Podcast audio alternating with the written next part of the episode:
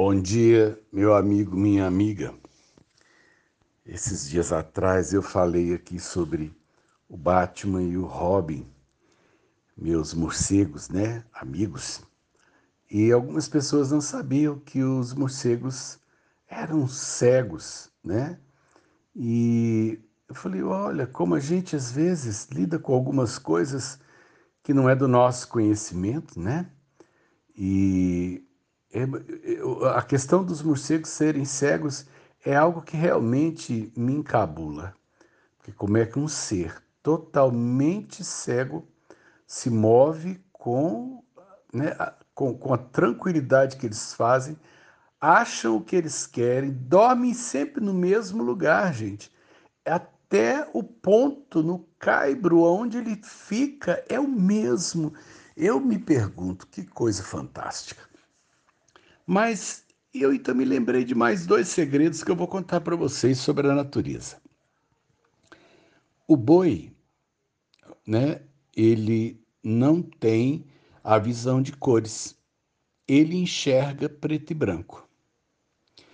E então existe uma ideia na, na cabeça das pessoas é, que pano vermelho, né? Pano vermelho atiça é, é, o gado. O gado corre atrás quando, né, de gente que está com roupa vermelha. É, isso é mito. Aí as pessoas falam assim, ah, mas e lá na tourada, que aliás eu sou contra a tourada, né? É, por que, que o toureiro usa um pano vermelho? Eu quero dizer a você então que boi só enxerga preto e branco. Como é que a, né, a, a biologia sabe disso?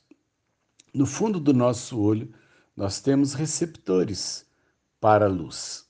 Alguns são para é, é, preto e branco, é só para claro e escuro. Os outros receptores, em forma de cone, eles, eles diferenciam a tonalidade é, das coisas. Então, é, nós temos no nosso fundo do olho tanto receptores em forma de bastão quanto em forma de cone. Então, nós enxergamos colorido.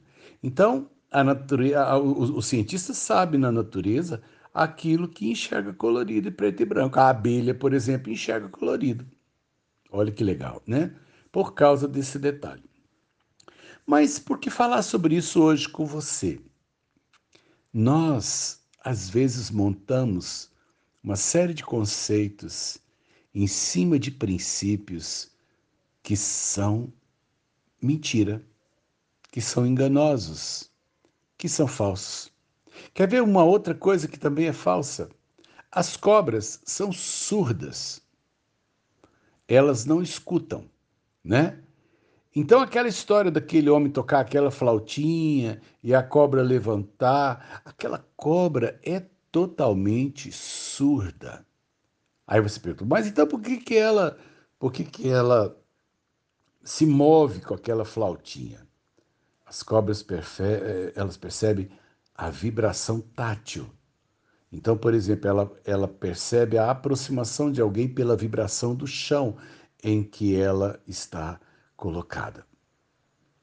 Então, cobra é surda, boi enxerga preto e branco.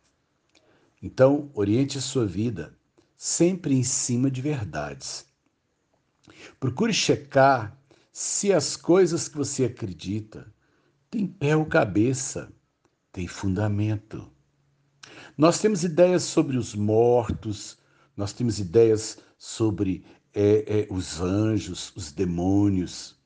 Nós temos muita ideia é, é falsa em cima de ensinamentos que a gente herdou. Ah, eu não passo embaixo de escada. É, é, ah, eu, né?